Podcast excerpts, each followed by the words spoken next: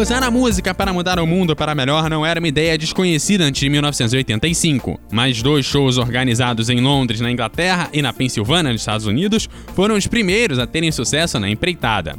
O objetivo era divulgar a situação da fome na Etiópia e arrecadar dinheiro. O sucesso do Live Aid pode ser medido pelo fato que perto de 2 bilhões de pessoas supostamente assistiram ao show pela TV, e cerca de 500 milhões de reais foram arrecadados.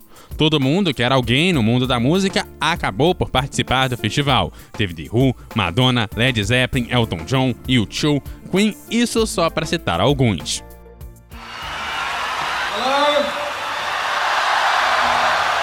Well, Phil will be joining us in a minute. Ready? Roxanne, you don't have to put on the red light. Those days are over. You don't have to sell your body to the night.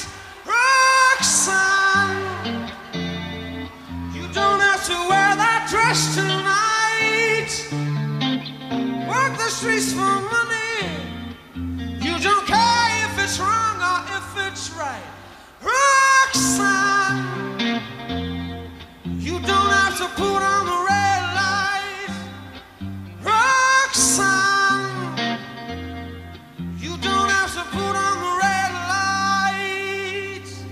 I love you since I knew you.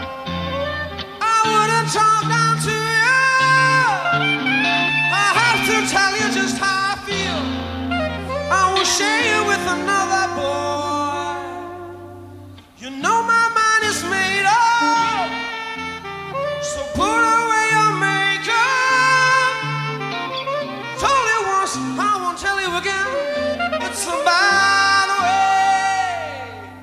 Roxanne, you don't have to put on the red light. Roxanne, you don't have to put on the red light.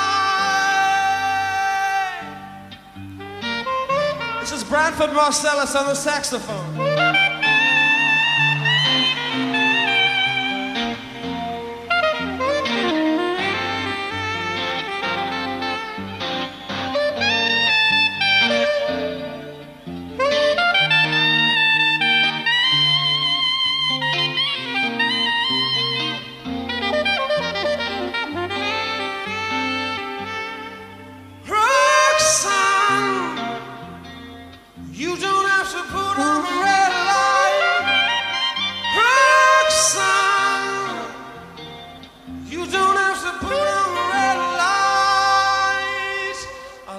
Since I knew you.